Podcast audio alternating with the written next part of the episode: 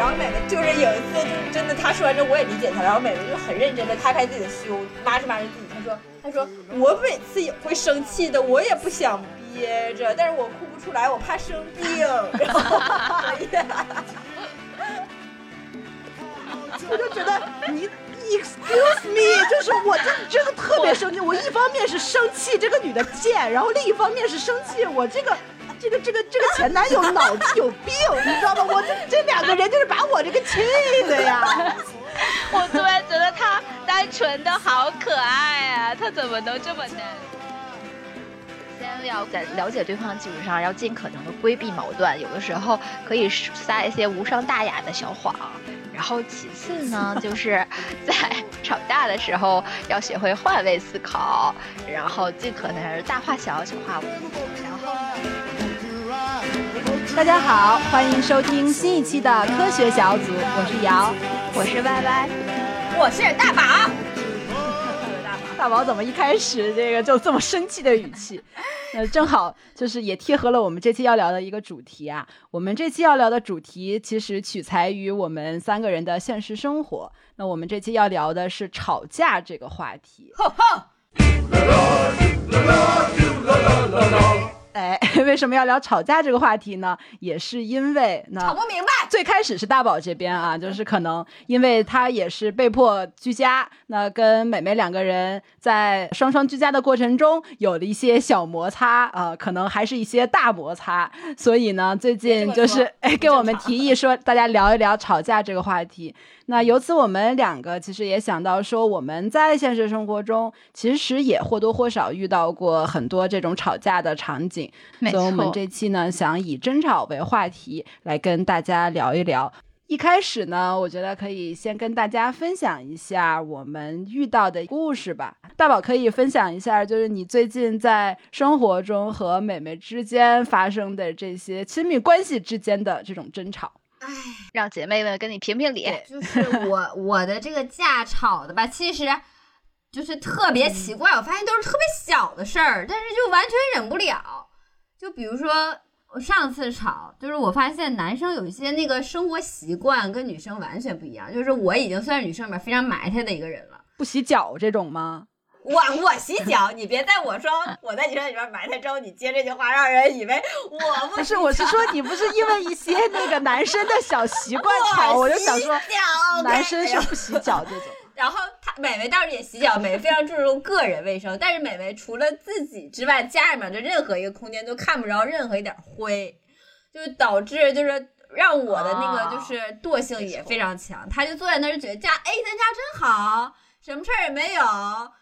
只要没有厨余垃圾，呃，不会有蟑螂，其他咱家就是一个幸福的小空间。就是他就是他是那种眼里没活的那种类型。哎，你说对了，就是我觉得如果要是理想一点的话，他比较适合当一个小少爷，但是他其实他却是一个普通的打工族，就是很很委屈的，就他就是那种，哎呀，就是咱家挺好的呀，不会呀，就是都挺利索，就是基本上我们俩从结婚到现在，美美没拖过地。美美没拖过地，我特别能理解这种，就是我遇到好几个男生都是这种，一个是说。他根本就不会说，对于打扫卫生这种事情，他会给你搭把手。然后另外呢，就是他并不觉得有打扫卫生的必要，就是他觉得你在那儿没事儿忙啥呢？然后有时候，比如说我们打扫卫生的时候不小心，不是磕磕碰碰，然后会弄出点声响，然后他会觉得，哎呀，好吵啊！然后你不要没事干，总搞这些乱七八糟的事情，就还会吐槽你。对，然后。然后，然后我上两天跟他吵架，是因为我们两个人都在家。然后说实话，大眼瞪小眼的已经待了七天了。咱们就是本身都有一些暴躁的情绪，毕竟要在家。你们这个人家是七年之痒，你们 七天之痒，七天之痒未免有点太快。他每天白天的时候，我虽然很心疼他，因为他基本上从居家之后就从早到晚的一直都在开会啊，然后很多。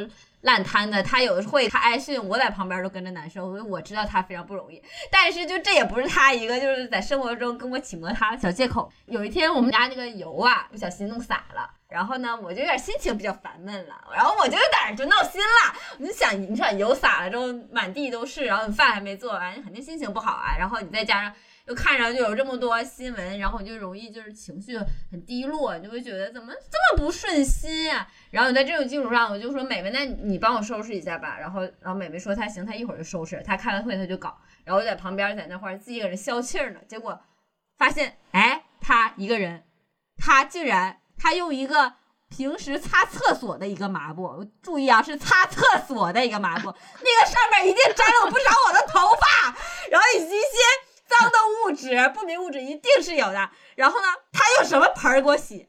用我非常喜欢的一个菜盆儿，菜盆儿就涮那个抹布，可是洗的挺认真，蹲在那块儿嘿呦嘿呦的。他他不知道吧？他他他知道，就是你知道吗？就这么一个小事情就可以看出来，他一是从来没有拖过地，二就是从来不知道我们家这些东西是干嘛，做过家务。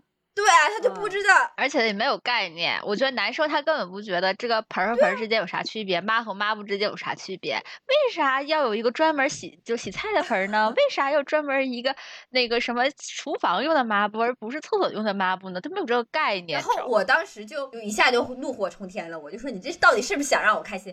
我说啊，你为啥用这个盆弄啊？多脏啊！美美就很委屈，她就说那我给你把这盆洗干净不就完事儿了吗？那能一样吗？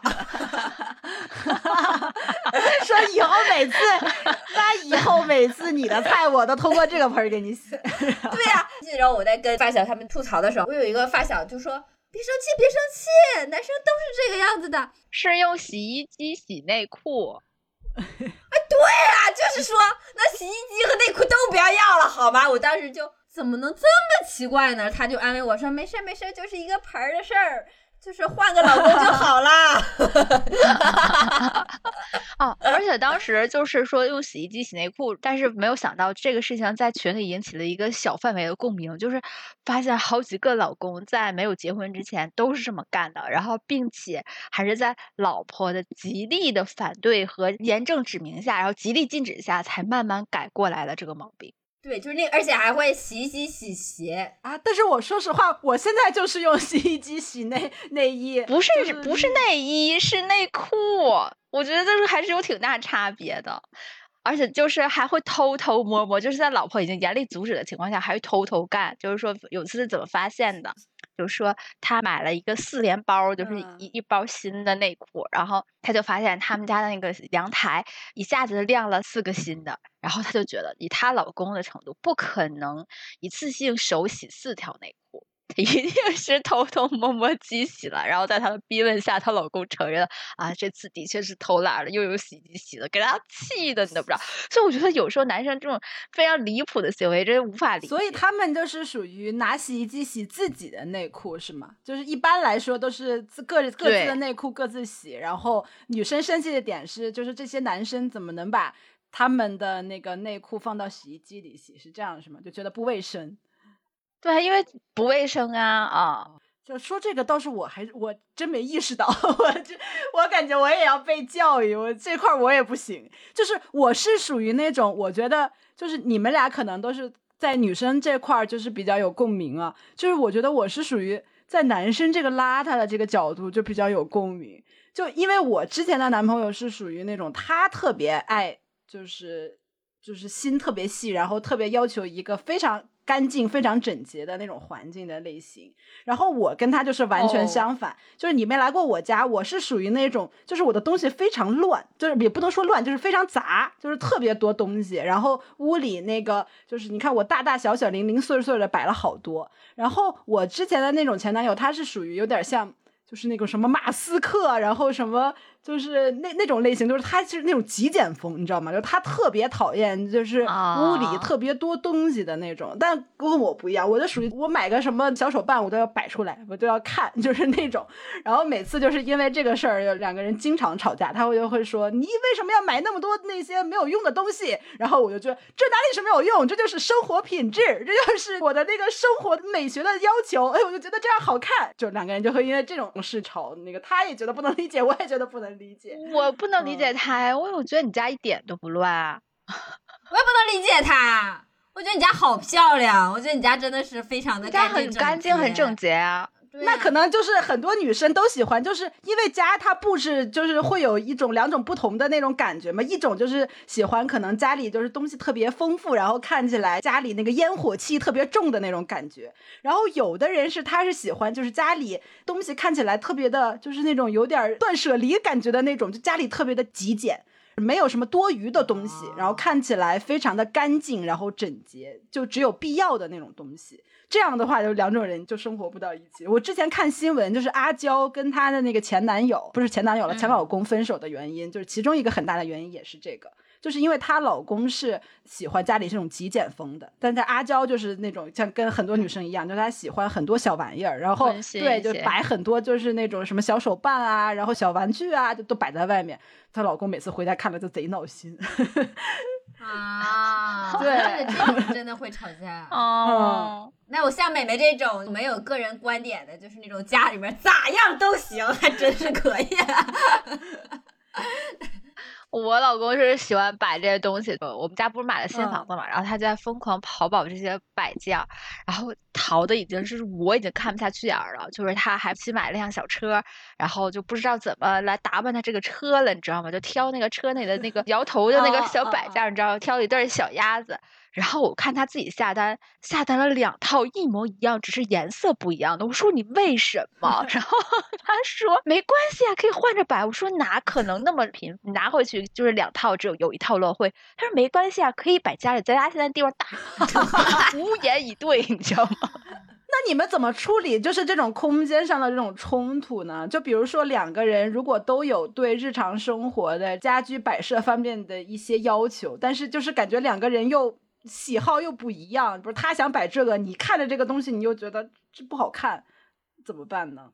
我呀，我就直接说不好看，但是你还会让他摆是吧？我是这样，如果他这个东西有用的话，然后我觉得是，嗯，生活需求是满足的，但只是样子不好看，我说我给你重新挑一个，然后挑一个我喜欢的，然后他一般也都会随我的来。但如果说他这个东西既不好看也没有用，我就会跟他讲道理，我说你这个东西真的没有用。就是不厌其烦的跟他说，直到他同意我的 观点，就说这个东西没用啊。所以就是最后的决定权还是要在你这里，就是你不能允许，就是你不认可的东西出现在这个家里。嗯，他可真是，他们俩吵架，我真的是敬佩有加。就他们两个，有两个理智人的吵架，就是说服对方的一个过程。就之前。我唯一一次看到他们俩吵架歪歪失控，可能就是楠楠让歪歪减肥这个事情，歪歪就是像一个小姑娘一样，我就是想吃饭，我就是想吃东西，我就下来，然后俩人因为这事吵架，就只有这么一刻，还有一些女生的那种就是情绪上面的起伏。再之后，我感觉他们俩的吵架基本上就是两个人在这块面对面讲道理，你知道吗？就是你说一句我说一句，你说一句我说一句，基本上就是虽然说声调很大，但是都没有那种特别失控。而且说话反正也都不是很好听，但是也都没有说非常恶心。哎，这个也是我后面想要探讨的一点，就是吵架的时候那个飙狠话能够飙到什么度？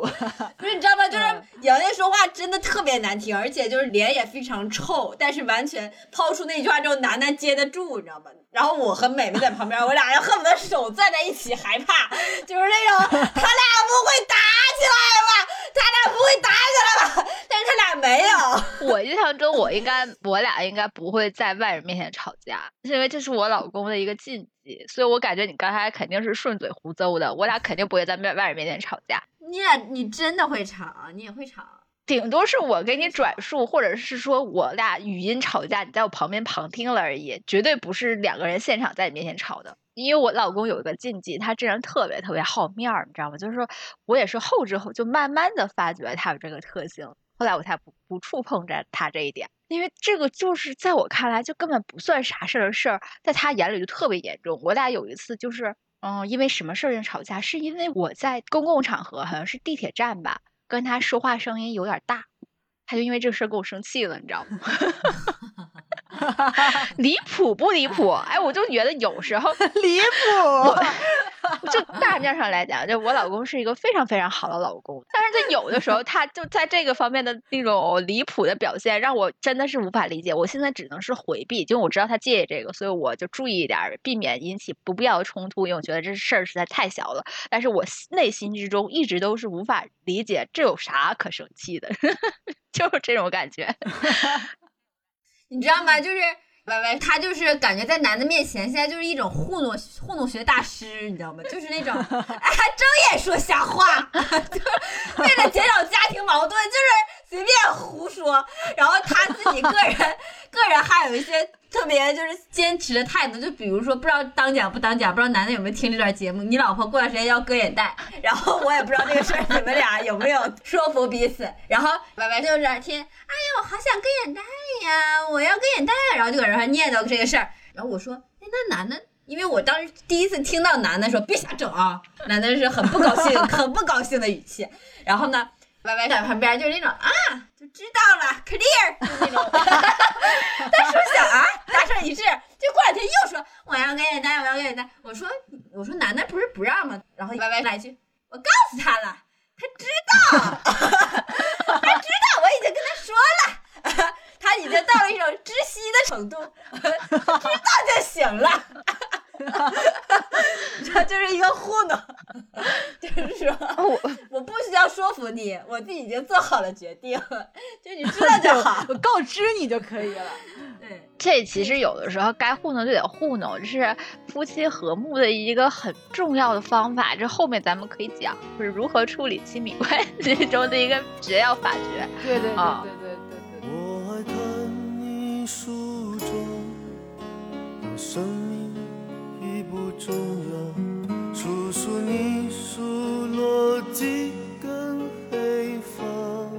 我觉得你们俩好就好在说你们坚持的那个点都不太一样，正好还可以互补。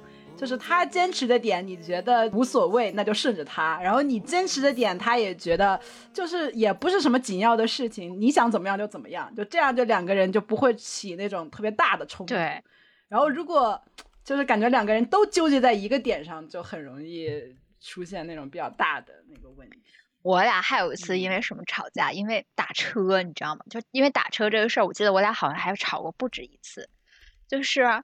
我老公是一个特别特别特别节俭的人，他有的时候有花钱这个事儿，这个这个咱们好可以好好聊聊。就是你们两个两位老公的花钱观，就是这个，我真的要好好吐槽一下。这块真的好好聊聊吧，影响了我们的家庭，真的 就是他特别节俭，粮食饭。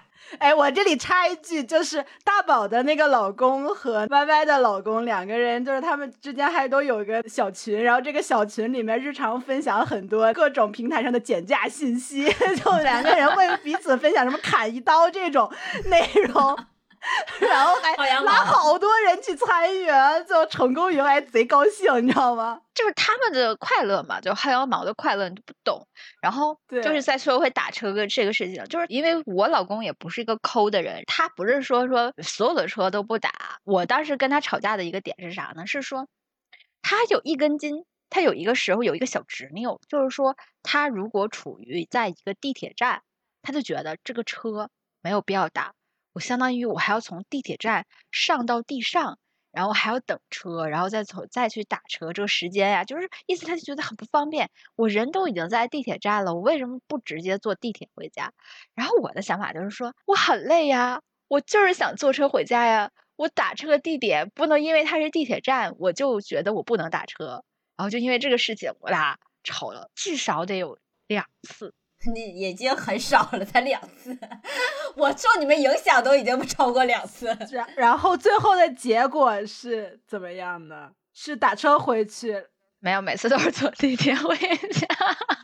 哎，就是经常，经常你知道吗？就是男的现在就是不在我们身边，但是男的对我们的影响还留在我们家中。就比如说我和美美要去哪儿了，然后。我就特别想去，所以美美的抠门是受楠楠影响，不是她自带的。然后，然后不是美美，她自己本身就特别特别抠门，但是她因为有一个同盟，你知道吗？然后就举例子，她就说：“你看，如果是男的和男的话，他俩现在肯定就会直接坐地铁。”哎呦，还会这么说？然后，然后，然后你知道吗？就是因为我们两家住的非常近，但是因为我每次去找他玩都会坐地铁，很费劲又倒车，很麻烦，路上很远，我我就脑子里面印象就是我们家特别远。直到有一次，就那会儿就是我自己一个人去歪歪家，然后白天的时候美美还不在，然后我当时还。没有用，就是绑定了跟美美有关的那个打车软件，就是这样，我打车美美不会弹窗，你知道吧？就不会出现 push 什么的。然后就打车，我发现这么近，我打车十分钟就到了。我天天坐地铁坐四三四十分钟，四十多分钟，然后来回转。我当时我就可愤怒，我就觉得就是因为美美的节省，让我们少见了很多面。就我有的时候不知道去。然后我就记得我们刚在北京相聚的时候，就比如说我，如果我们四个一块去那玩，假如从一个地方出来了之后，就很自然的那两个男孩就去看共享单车去了，他们就咱们共享单车去，然后我们俩就在这花，搁这花就是你一言我一语，打车走吧，打车走吧，但是拗不过，没错，咱们这么说。咱们往后聊一聊，就是我们前面这一趴基本上聊了很多引起吵架的一些原因吧，就可能是生活方式的不同啊，或者说一些这种金钱观啊，然后或者是消费观的不同，就可能会引起一些小的那个冲突。我觉得下一趴我们可以聊一聊，就是哪些因素会让这个吵架升级。就比如说最开始可能就是因为油壶掉了这件小事，但是呢，两个人在吵架过程中，比如说又。不断的彼此那个就是触碰对方的底线，然后飙出一些那种特别狠的话来，或者很大声，或者怎么样，就是哪种方式，就可能对方明明就是这件事情是一件小事，但后面吵着吵着，这个这件事情就是已经是不是这件事了，就是变成什么更大的那种事情，然后把这个吵架就升级了。我这几次吵架升级，是因为真的是我和美美待的时间真的太长，她学习能力太强，就是她基本上是完全知道。哎，我 真受不了你们每次俩你们俩人说话的这个方式，就是咱们能不能就是省掉前面冗余的部分？我们忍不住，你知道，先抑后扬，先扬后抑，就是已经完全掌握了我的是吵架的一些套路，然后他就会抢在我前面。比如说刚开始在一块儿的时候，我还用过，比如说离家出走这样的套路。然后还有过，就是叔叔说我不要跟他说话呀，怎么样的那种冷暴力。然后他现在开始冷暴力我了，一开始有一次，我气疯了。就比如说我们俩因为很小的一个事情生气了，然后呢，我就开始喊了。然后他也几个也开始跟我喊了，然后他喊的那一刹那，我就开始，哎呦你你也喊上了，然后我就觉得我我其实就，所以他就是回回回怼的这句话，了这件行为把你逼的又那怒火又层又上了一层，是吗？对呀，然后呢，然后结果我搁这喊着喊着，我这边就已经开始嗓子冒烟了，然后他自己一个人到别的屋里面待着去了，这不是应该我做的事情吗？是，假如说。之前都是我，哎，你们这个想法很奇怪，所以他你的点是在于，就是冷暴力这件事情，不管对还是错，但是你的点在于这件事情你可以做，但是他不能做，是吗？对对呀，这是我做的事情啊。然后他自己一个人去那个屋子里面了，把小手一背，然后在昏暗的灯光中，然后搁那块分着分着生气。然后我我在那个屋里面，这么两个人谁也不跟对方说话，就很尴尬。那总得有一个人。就是先去再挑起怒火吧，然后就去那个屋，然后就会踹他一脚。这个不鼓励啊，就大家不要去踹别人。然后我就踹他一脚，之后我就肢体动作了，是吧？上升到 就是不仅是语言上的吵架，又开始上升到肢体冲突了，暴力的边缘游走。哎，每次我觉得吵架升级的这个导火线都在你这儿呢，你还真是熟谙各种套路。然后他就跟我说。他还说：“你这次真的是伤到我的心了啊！你这次真的是过分了，你这次真的是让我是生气了。就是他自己先在那块儿，就是就是感觉已经挺不过去了，然后就会逼迫我，就是然后让我就会觉得，那本身往常你就哄哄我就好的事情，你现在搁这给我作是什么劲儿呢？然后我就就是觉得你干嘛 要把这事放这么大？”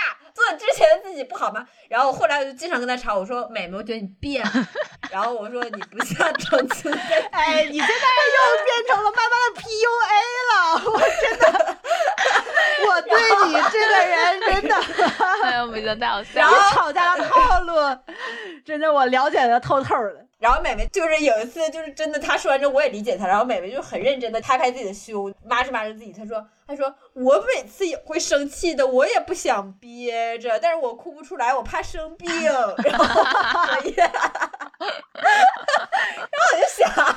的确是有一定道理，就咱们就是，你要是也想要发泄一下怒火，然后也吵出来，别生气的话，那你也发泄一下吧。毕竟我生气你也生气，咱们家女女生都怕生气得乳腺增生，男生肯定也会有什么其他问题找上来。那咱俩都发泄一下也好，然后就可以理解他偶尔跟我去生气。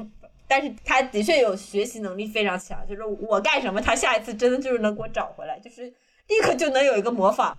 所以这件事情，我们讨论的是就是问题升级的点嘛，就是他如果在你做出这个行为之前，他先一步预判了你的行为，然后做出你想要做的那种举动，你会觉得就是更生气了吗？还是说因为他这些就慢慢的不生气了？嗯，我其实就是希望他持续的不生气，一直哄我，才才能慢慢平静下来我的情绪。哦，就是持续一直哄我才能，就是你你要是反抗，就是很不好。所以我来总结一下，就是这个。挑起吵架升级的事端的都是大宝这边，然后他的套路什么？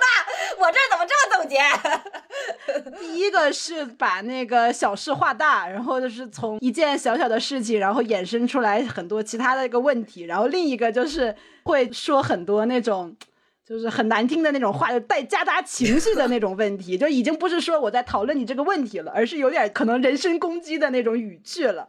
我觉得这种也是很容易让对方就是吵架升级，然后第三个就是冷暴力，我也不跟你沟通了，就拒绝沟通，然后就两个人就都憋着，嗯，可能最后一步就更糟糕的，就是说，就是开始就是 PUA 你，就是觉得你这个人有问题，嗯，你这个人就是不对，嗯，对，你就是一个烂人，那种，我好过分，录完这期回去给美美跪下，嗯。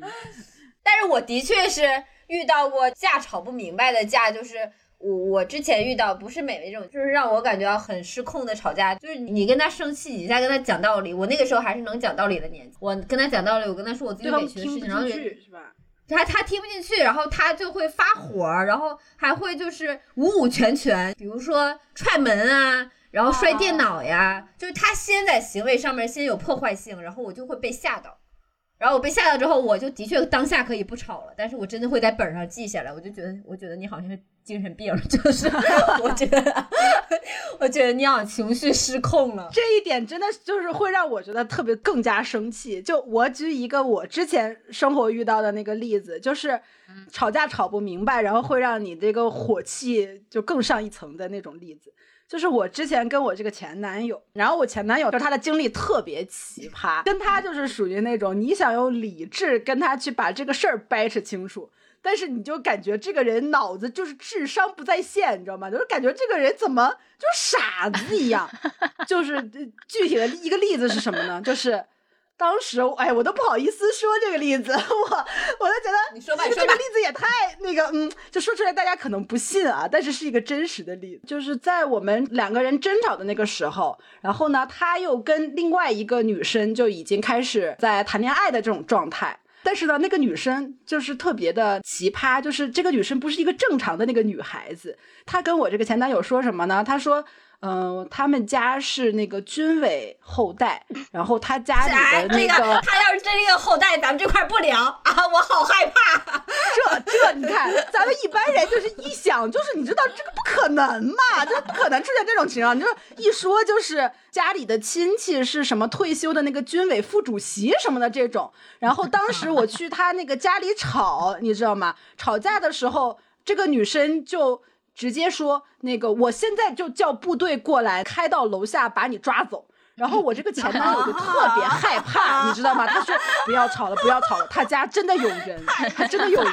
我就觉得你 excuse me，就是我真真的特别生气。我一方面是生气这个女的贱，然后另一方面是生气我这个这个这个这个前男友脑子有病，你知道吗？我这这两个人就是把我这个气的呀。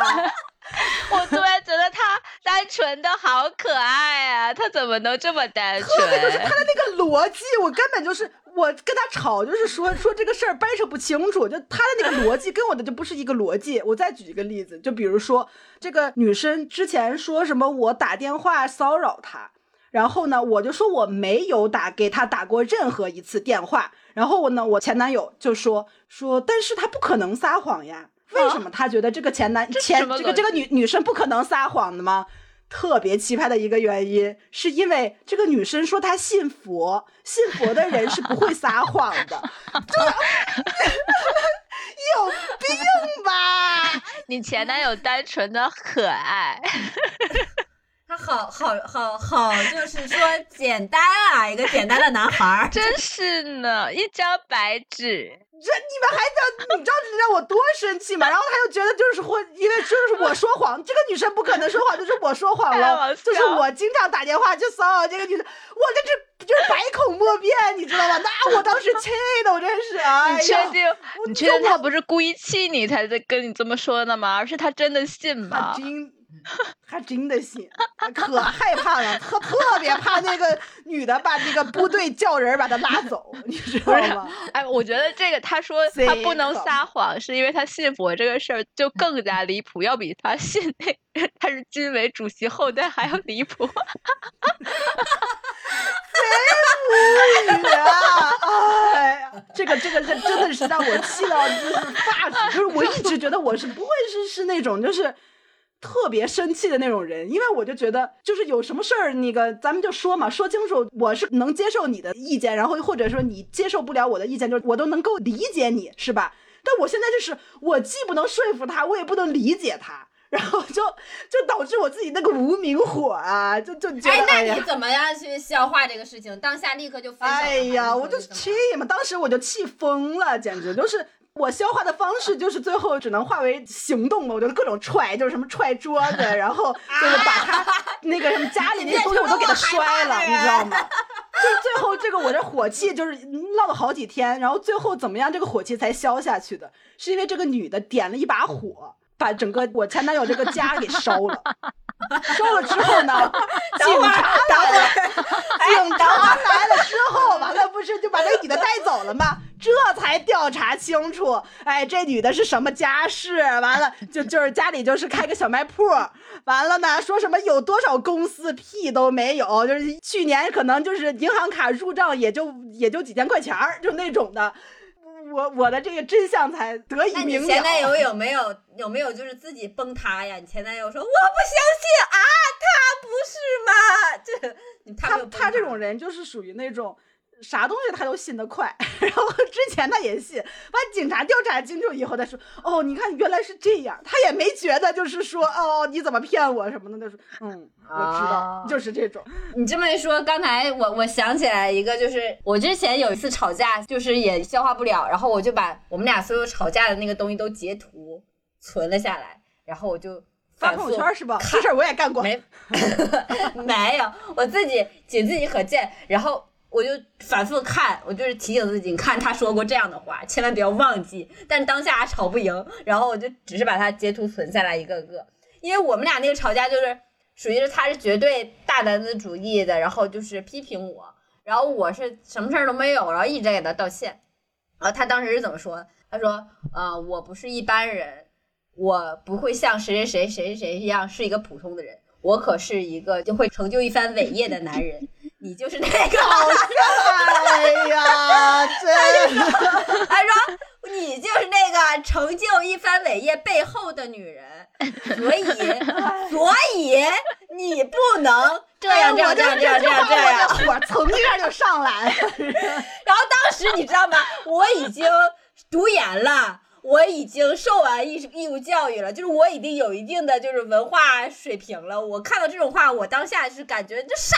啥啥呀？这是，我觉得你是有有有病吧？帮我消下音。然后，然后结果我，但是我又不愿意跟他吵，完全吵不过，他就完全在他的那个思路里嘛。然后我当时就认认真真的截了图，我就截完图之后，我还给备注了这样，我说没事看看这些话，看看他是什么样的人。就是那会儿就真的别别处得了精神病吧，就是他就是完全因为一些。小事吵架管我，就比如说他不希望我穿衣服太露啊，然后他不希望我跟谁谁说话呀，就是完全会把我圈养起来那种的东西，然后这些东西都很不合理，但是他认为他是一个伟人，所以这一切都很合理。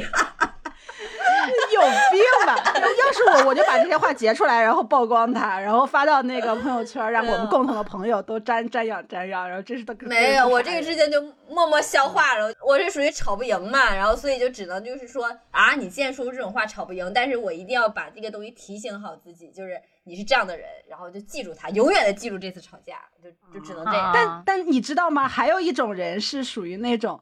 就是他不仅是跟你吵架，然后呢，他还会把就是跟你的这些事儿，就是告诉他可能周围的这些朋友，然后呢，就导致就是周围的这些人都觉得你是一个烂人，就这样，就是导致你跟其他人也没有办法正常的交往下去。就是他是说，不仅是跟你吵，然后他会会破坏你周围的这些朋友圈，然后让这周围的这些人都孤立你。这样，嗯，我倒的确也有过一个架，吵的是吵完很狠之后。然后那个男生就会不直接找我了，然后就直接找我家里面人。对，找家里人这个我也特别受不了，这 我特别不喜欢。我就觉得有什么事咱俩就是对着壳呀，就是咱俩解决。就为什么要上升到别的人呢？就是对对对对，你要跟别人去解决这个问题，这个我也接受不了。嗯，就你把这个问题跟家里面或者其他人说，就只是大家就一起来攻击我，就 就没有什么好处。其实比较健康的关系，我自己现在认为，就比如说我和美美，就是如果有什么问题的话，我我我们俩一定要两个人内部消化，就千万别上升到家里面。就我从来不跟我爸妈说他美美的坏话，我不知道他自己是说他没有说过我的坏话。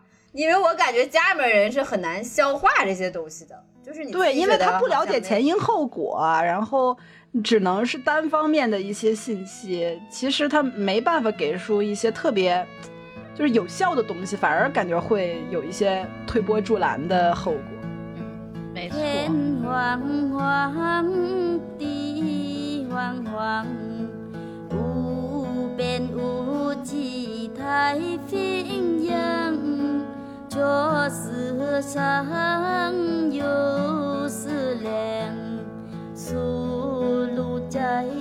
行，那我们那个正好就是聊到这个话题，我们就顺着接下来聊一聊，说如果遇到了这种吵架的一个情况，怎么样去解决呢？怎么样能够比较好的把吵架这一件事情化解掉呢？我现身说法的话，就是。架当时是吵了，吵完之后一定要脸皮厚一点，就该道歉的一定要道歉，就是争取要愈合一下两个人的感情。因为的确，我的问题是我吵架过程中有点太激烈了，就是说的话非常难听，而且我是说什么难听怎么说。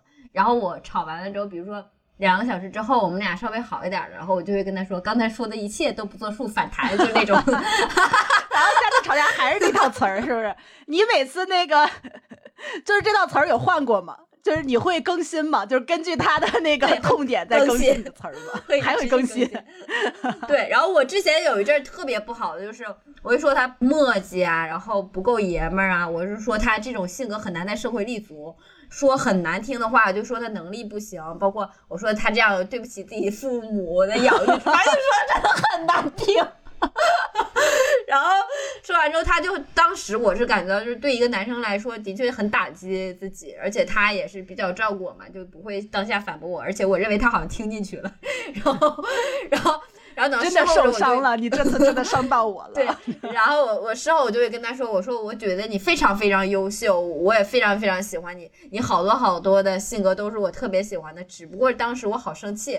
我才会把这些东西放大，然后说你这儿不好那儿不好，但其实我我骨子里面还是认为你特别优秀的。你不信，你就可以听科学讲死小组的节目。我每期每期都 在夸你，然后他后来就会评价我是什么，就是说我什么事儿都只是挂在嘴上说说而已，但是行动上就是各种伤害他。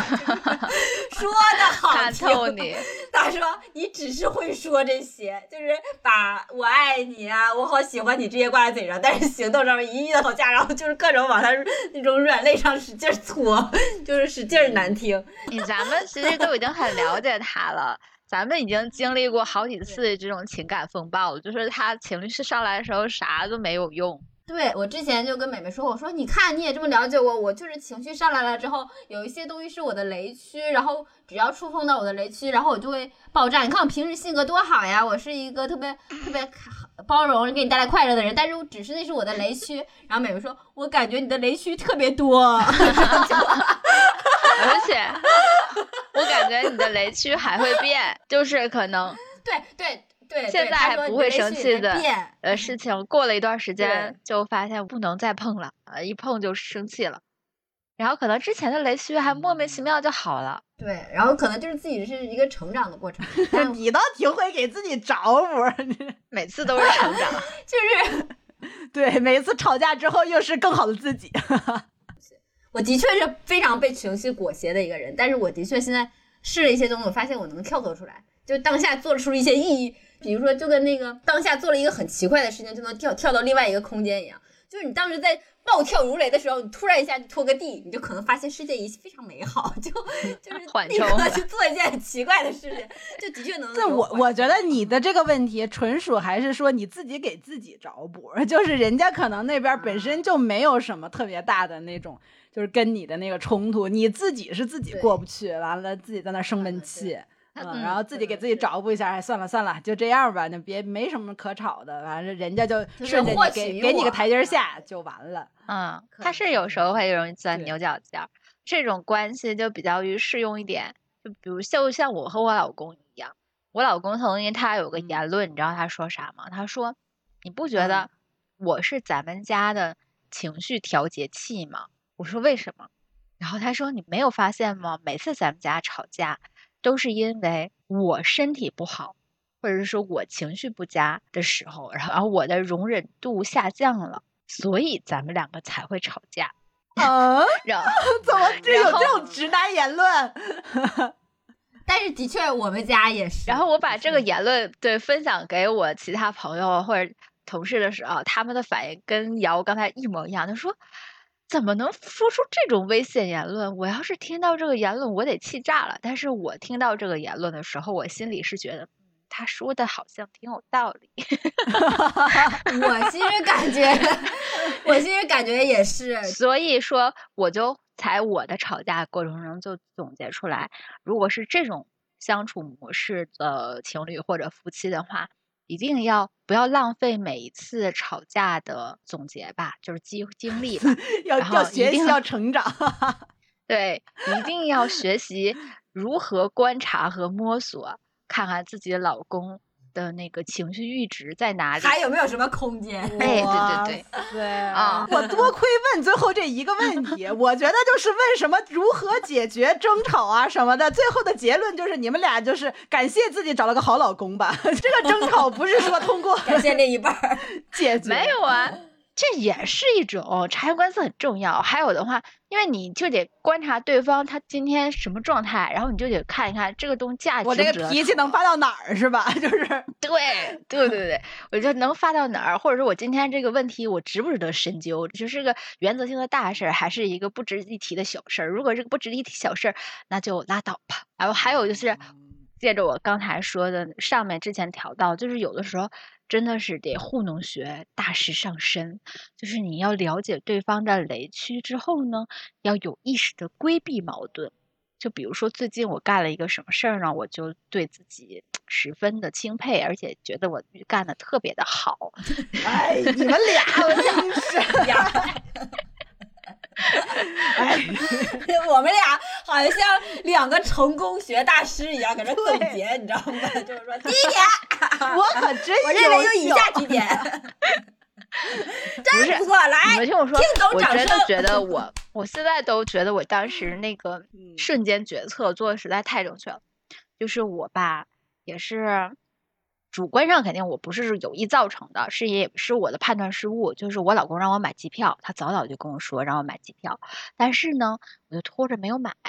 我呢，一是觉得我定不下来具体的时间，二是呢，我判断失误，就是我看八月份我要买一趟航班的票一直都没出，我就以为他是没有放票，而忽略了他其实是卖完了。然后，然后以至于突然有一天。就发现机票涨价了，而且我发现我要买那趟航班经济舱都卖没了，全都剩下了商务舱。然后商务舱全都是两三万的水平，我就慌了，你知道。然后其他航班就非常不好，都是什么转机要两三次，至少三次，然后历时长可能要二三十小时，就这种的还要过境签什么的啊！我我当时冷汗都下来，我说天呀，这要是让我老公知道我要去不了了，他不得炸毛啊！然后我就开始一个一个换城市的搜索，看有没有新的航班可以替代。好在真的让我找到，然后当我看到那趟航班是十五个多个小时，然后是连程只需要转机一次的时候，我都不知道我内心激动心情。但是它的确要比之前他让我买的时候要贵个大约五千块钱吧。我现在要祈祷一下我老公千万不要听这期节目。然后呢，那个 买完之后我就跟我老公说买机票了，然后我老公说好的。我说，但是我换了个航班，之前那个卖没了。我说，我老公问说，是吗？那那个贵没贵呀？我说，嗯，稍微贵了一点儿。然后我老公说，贵了多少呀？我说，贵了两千吧。然后，因为我太了解他了，我知道我说贵两千他会生气，果然他脸就黑了，你知道吗？就就意思说，你看我之前让你买，然后你不着急，埋怨我了一通，小黑脸儿。然后后来就变成了心疼，就是心疼那个钱，那个白白损失了两千多块钱。然后每当他表达出这个情绪的时候，我就边安慰他边庆幸，我说我真的是做了一个太明智的决定了，规避了我们家一场大战。哈哈哈哈你心态是真不错，主要是这都不是大战，这可能就是他对你的单方面的斥责，这责任全在你，你都没法吵，你就只能挨挨的挨训。呃，换位思考，先总结一下，就是我们也首先要在了解对方的基础上，要尽可能的规避矛盾，有的时候可以撒一些无伤大雅的小谎。然后其次呢，就 是在吵架的时候要学会换位思考，然后尽可能是大话小，小话无。然后呢，就是要学会观察对方，啊，在了解对方的基础上观察对方，然后也是适适适当的降低，嗯。降低吵架的可能性吧，感觉你这总结了一套糊弄学大法，嗯，很好，不错。那我们今天的这个吵架分享差不多就到这边，然后呃，不知道大家听完之后 有没有点小收获？应该全世界的吵架都差不多，我相信姐妹们应该是还挺有共同感受的。对对对。其实我觉得，就是如果大家有什么生活上的这种小吐槽啊，或者这种小故事想要分享的话，其实也可以加入我们的那个粉丝群。嗯，我们也不排除未来我们可能会做一期，就是邀请粉丝到我们的节目上来聊聊他们各自生活中遇到的这个嗯小思考、小困惑，然后有一些小吐槽什么的。那。呃，我们这期节目就到这边，然后希望大家能够多多给我们留言，分享你的故事。那我们就下期再见，拜拜拜拜拜拜，祝大家永远不会吵架，啊，很少吵架吧。晚安，我的。